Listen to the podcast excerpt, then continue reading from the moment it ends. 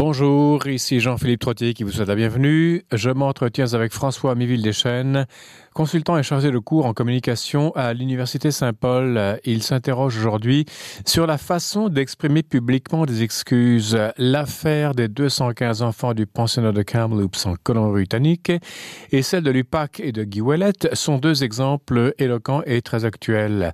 Mais tout d'abord, Francis Daou, directeur de la Société catholique de la Bible, évoque le prochain numéro de la revue Parabole publié par la Socabi même. Le thème, sortie de crise, sortie au pluriel, crise au pluriel également. Comment mesurer la sortie de crise pandémique à la lumière des transitions euh, fondamentales présentes dans la Bible? Grosse question. Bonjour Francis. Bonjour Jean-Philippe. C'est votre dernière euh, chronique avant l'été. On vous retrouvera ensuite en septembre, à l'automne en tout cas. Euh, votre, donc la Société catholique de la Bible, la SOCABI, donc socabi.org, publie tous les trois mois, donc ou quatre, quatre, quatre fois par année, une revue d'accès euh, gratuit sur Internet, la revue qui s'appelle Parabole. Oui, merci Jean-Philippe de le mentionner. C'est une revue qui est, euh, qui est offerte gratuitement sur Internet. Oui. Et les personnes qui voudraient avoir euh, une copie papier, c'est possible de s'abonner, avoir une copie couleur et euh, reliée euh, à la maison. Et toutes les informations là, sont sur notre site web euh, à ce sujet-là. Donc, vous avez, pardonnez-moi, vous avez choisi le sujet, donc sortie de crise, parce qu'évidemment, on est en train de sortir de la crise épidémiologique, et vous avez tenté de faire des parallèles avec ce qui se passe dans la Bible. Oui, on a été, on a, visé juste, hein, Jean-Philippe, vous savez, les, thèmes sont choisis habituellement de 6 à 9 mois à l'avance. On avait prévu qu'au mois de juin 2021, on serait probablement en sortie de crise et on a pensé en, en, sortie de crise pandémique et on a pensé que ce serait intéressant de voir qu'est-ce que la Bible, euh, est-ce qu'il y a des exemples de crise, euh, pas nécessairement pandémique, mais des exemples de crise dans la Bible et comment ça pourrait nous éclairer dans la, la sortie crise que nous, on vit euh, aujourd'hui. Puisque vous prévoyez bien les choses, vous allez avoir un numéro parabole sur la folie immobilière montréalaise ou pas? je, vais, je vais suggérer au comité de rédaction. on va voir ce que la Bible raconte là-dessus. Alors, euh, ce qui est important, c'est qu'on parle de sortie de crise. On, on ne s'apesantit pas sur la crise elle-même, c'est ça? Exactement, c'est important de le mentionner. Donc, on, on, a pris des exemples de crise, mais tous les articles euh, du numéro vont s'intéresser vraiment à la sortie des, de la crise. Qu'est-ce qui a permis euh, de sortir de, de, de, de ces crises-là? Et surtout, qu'est-ce que ça a créé de nouveau? Et on va voir tout à l'heure ensemble quelques exemples. Euh, de, de, de, nouveautés là, qui ont été créées par euh, les, les, euh, la sortie de ces crises qui sont racontées dans la Bible. Alors commençons par le début. Le début, c'est l'Ancien Testament. J'imagine que l'Exode est une sortie de crise. Enfin, je, comme ça, je vous le dis comme ça spontanément. Oui. Oui, ben, c'est effectivement c'est le premier exemple qui nous vient euh, à l'esprit. Euh, le, la, la, la, première crise majeure qui est racontée dans la Bible, c'est l'esclavage en Égypte. Mais justement, vous avez mentionné, Jean-Philippe, vous avez dit l'Exode. Donc, c'est un bel exemple. Tout à l'heure, je on ne va pas se focaliser sur la crise elle-même, mais sur la sortie de crise. Et quand on parle de, de, de cette crise-là. On, on, on, parle rarement de l'esclavage en Égypte. On va parler oui. de l'exode, vraiment de la sortie. Et d'ailleurs, quand on lit ce, ce, les quatre livres de la Bible qui, qui traitent de ce sujet-là, c'est-à-dire le livre de l'Exode, Lévitique, Nombre, Deutéronome, en fait, il y a un seul chapitre qui raconte la crise en tant que telle, mm -hmm. l'esclavage. Ensuite, on a environ 13 euh, chapitres qui vont nous parler de la sortie, donc avec les plaies d'Égypte et, et, le passage de la mer des roseaux, tout ça. Mais ensuite, on a 123 chapitres et demi qui, eux, vont nous parler de ce qui vient après.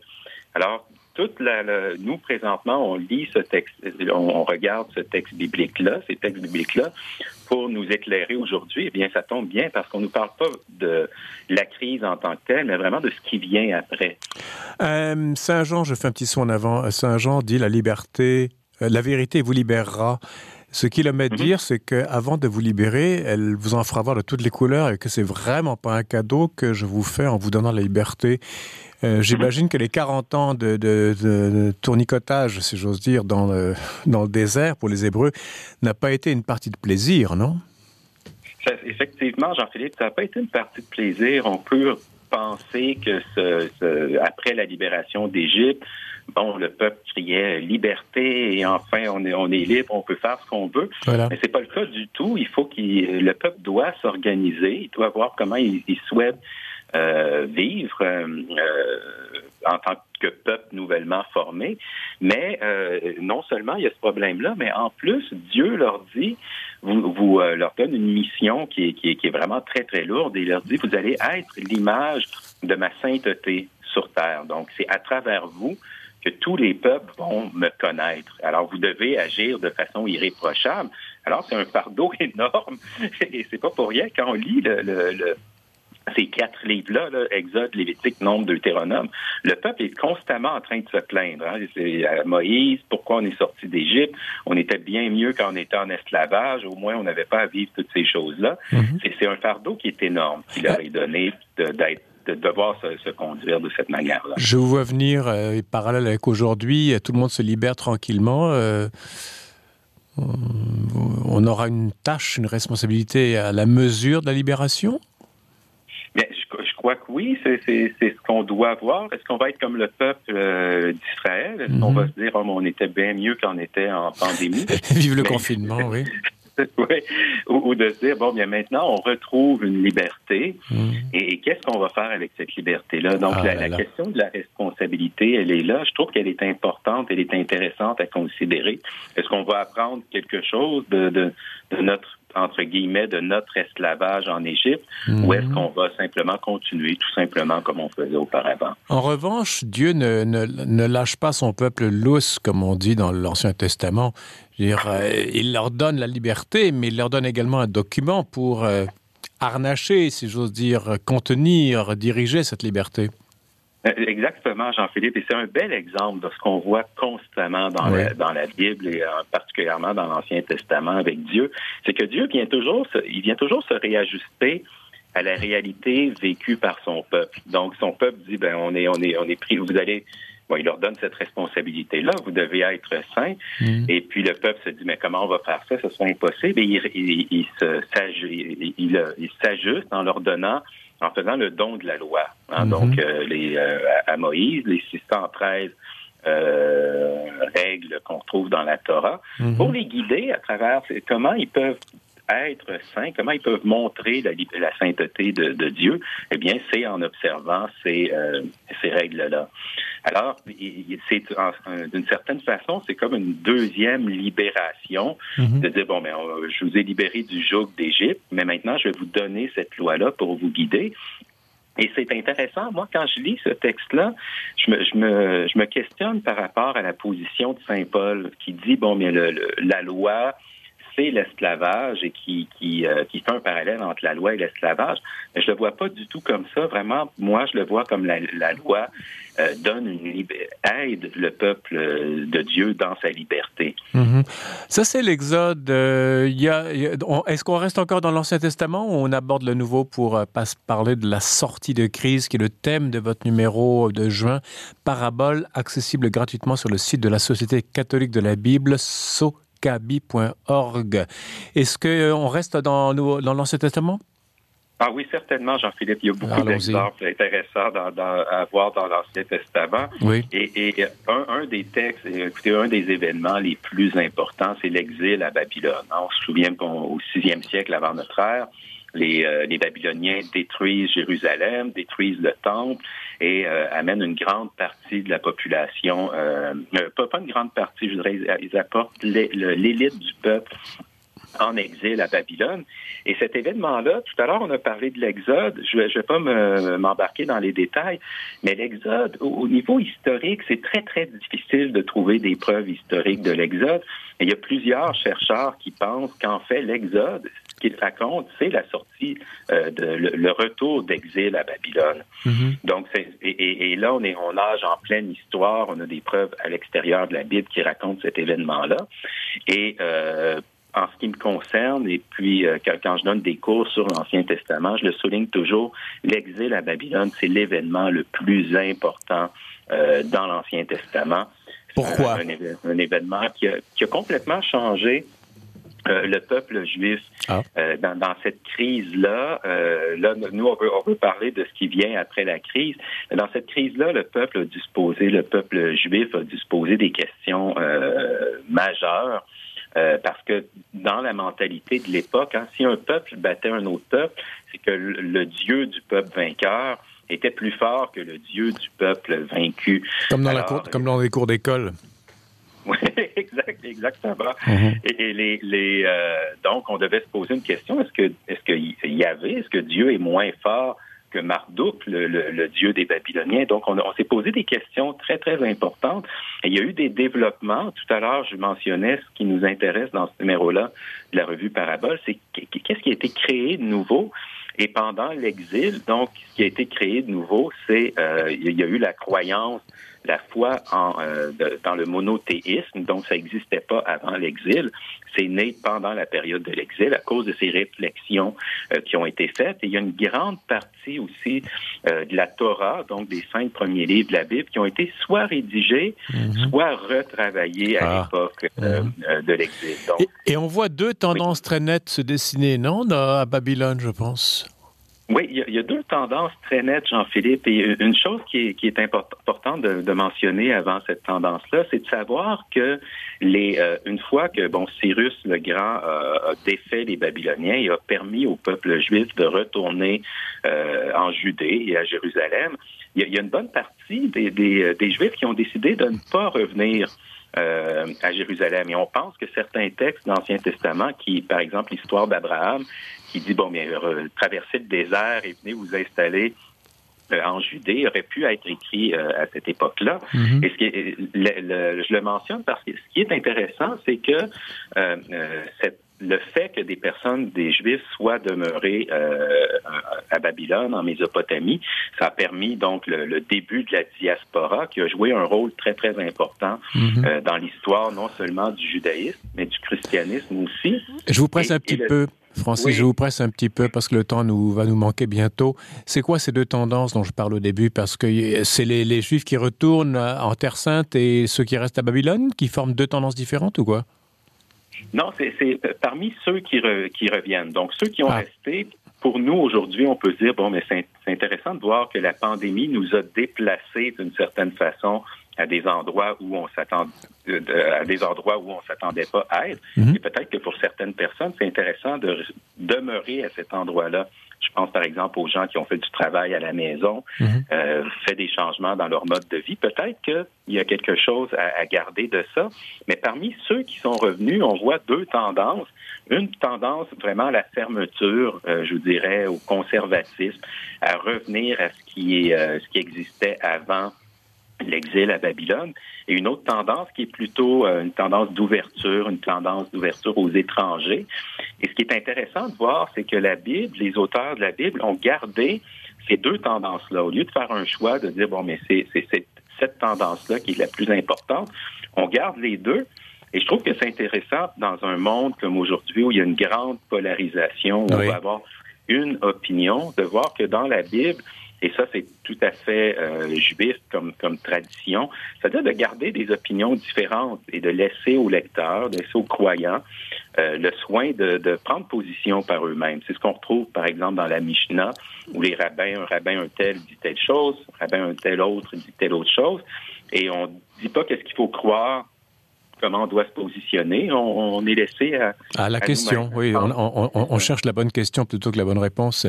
Euh, le Nouveau Testament, il y a certainement d'autres exemples dans l'Ancien Testament, mais bon, le temps nous manque. Dans le Nouveau Testament, quelle, quelle sortie de crise est-ce qu'on peut retrouver qui puisse éclairer la sortie de crise épidémiologique d'aujourd'hui? Euh, en fait, on peut en voir deux. Une crise qui est euh, davantage interne et une deuxième qui est davantage externe. Oui. Pour, la crise interne, c'est la première qui est vécue. C'est vraiment l'ouverture là, du, euh, des, des, des, communautés. On peut pas les appeler chrétiennes peut-être à, cette époque-là, là, à la fin du premier siècle, mais les, les communautés donc commencent à recevoir des, euh, des, des, des, croyants Hmm. qui, adhèrent au, euh, au, message de Jésus, qui reconnaissent Jésus comme étant le, Messie, le Fils de Dieu, mais des gens qui viennent pas du, du judaïsme, donc des croyants d'origine païenne. Et on a aussi donc le problème bon, de, de l'arrivée de ces gens-là, comment on doit, on, doit, on peut les former, comment on peut les accompagner, on s'aperçoit que dans les différentes églises qui sont nées justement grâce à la diaspora juive, un peu partout dans l'Empire romain, il y a une grande euh, diversité. Et il y a des questions théologiques qui se posent, qui sont importantes. On se demande qui était Jésus de Nazareth exactement. Mm-hmm. Et ce qui est intéressant de voir dans la sortie de crise, deux choses que, que je note principalement. La première, c'est de voir la flexibilité de l'Église naissante. Devant un problème, on trouve une solution. Par exemple, on dit, bon, ben, on, on avait les onze euh, apôtres euh, et euh, on se dit, bon, mais ben, ces gens-là sont pas aptes à s'occuper des, euh, des chrétiens qui viennent de, de, du monde païen. Donc, on va on, va avoir on, va avoir les sept, on nomme des nouvelles personnes pour s'en occuper. Donc beaucoup de flexibilité pour s'ajuster à des nouvelles situations. Mhm. Et l'autre chose qui est intéressante, c'est de voir le maintien de la diversité des opinions. Comme exactement comme on a mentionné tout à l'heure par rapport au retour de, de l'exil. C'est-à-dire qu'on quand on regarde les évangiles, quand on regarde les lettres de Paul et les, autres lettres, on voit qu'il y a des, des diversités d'opinions par, exemple, Paul qui dit, eh bien, la foi est plus importante que, que, les gestes, que, que, les actions, les actes posés. Et Jacques dit exactement le contraire. Il dit, les, les gestes sont plus importants que la foi. Et encore une fois, c'est intéressant de voir qu'on était peut-être dans une mentalité davantage juive à cette époque-là. On garde les deux et on laisse au lecteur le soin de, se positionner et non pas d'avoir une seule position à imposer euh, à tous. Donc un éclairage biblique à partir de l'Ancien Testament et du Nouveau Testament. Francis Daou, directeur de la Société catholique de la Bible, qui publie son prochain numéro Parabole sur son site socabi.org, gratuit, donc consacré à la sortie de crise épidémiologique, mais à la lumière des sorties de crise telles qu'on les voit dans les deux testaments. Vous avez parlé d'une première sortie de crise dans le Nouveau Testament. La seconde, c'est quoi? La deuxième, c'est peut-être celle qui vient à l'esprit des gens le plus euh, le plus facilement. Donc, ce sont les, les c'est euh, une crise qui, qui, est causée par des, euh, des causes externes. Donc, ce sont les persécutions euh, de, de l'Empire romain, les persécutions impériales romaines. Et ce qui est intéressant pour ce, cette crise-là, c'est de regarder l'Évangile de Marc qui a probablement été rédigé pendant la, les persécutions de l'empereur Néron, mhm. et de regarder la structure de l'évangile de Marc. Hein, pour les gens qui font le, la lecture de cet évangile-là, pendant les huit premiers chapitres, tout va très bien. C'est vraiment un essor de, de, de du mouvement Jésus, si on pourrait dire euh, parler ainsi. Donc, Jésus commence seul, il se fait baptiser par Jean-Baptiste.